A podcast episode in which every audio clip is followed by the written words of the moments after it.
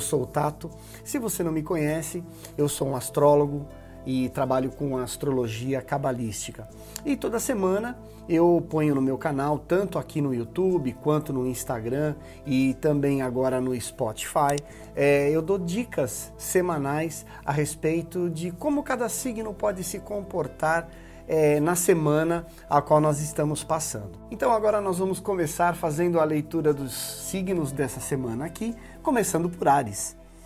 Verifique a sua certeza. Você está trazendo com você algumas dúvidas não positivas sobre você mesmo e sobre os outros. Lembre-se que tudo acontece por um motivo, nada é por acaso. Cabe a nós descobri-lo e usar o entendimento para nos elevar. Com a sua família, dê amor a eles, não os force a fazer nada. Touro, sua comunicação é importante para você. Certifique-se de que está usando as palavras certas. Você está recebendo ótimas mensagens do universo. Para ouvi-las, você precisa de alguma flexibilidade, então faça yoga ou movimentos corporais, ou até mesmo um alongamento. É, pode ser em casa, na sua sala mesmo, tente se alongar um pouquinho mais, aquela espreguiçada gostosa que você dá quando levanta. Tenha isso como hábito. Certifique-se de que não está preso a opiniões. Tenha cuidado com as brigas e tente ouvir o que as pessoas lhe dizem, o que está abaixo da superfície. Gêmeos.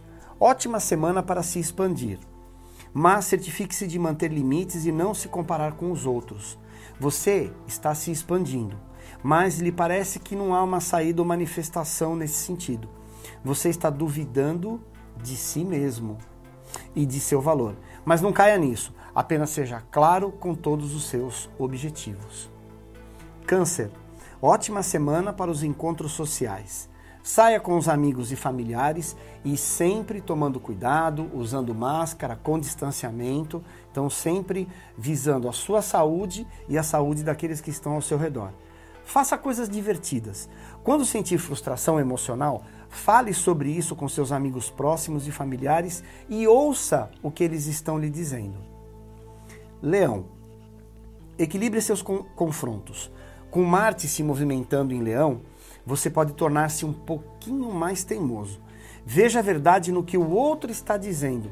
Não tente provar que você está certo e a outra pessoa está errada. Você vai perder tempo tentando provar isso. Aos olhos de Deus somos todos iguais e a única diferença é o nosso desejo. Cada pessoa vê o mundo de um ponto de vista diferente e parte deles é verdade. Esteja do lado positivo do sol, doador da vida.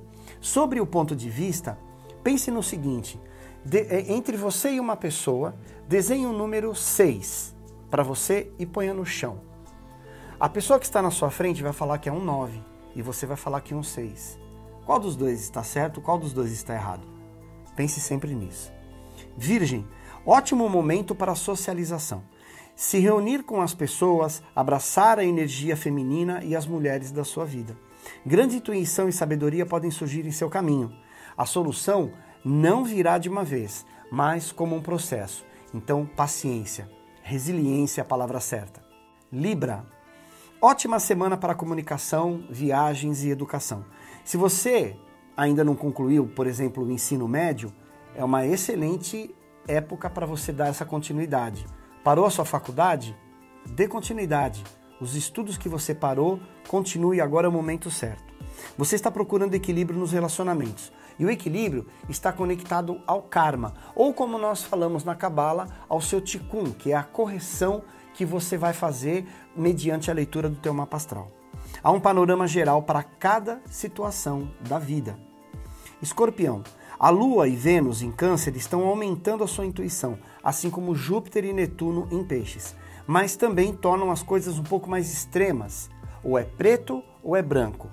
Então, encontre o seu equilíbrio, vê onde você consegue aquele tom de cinza.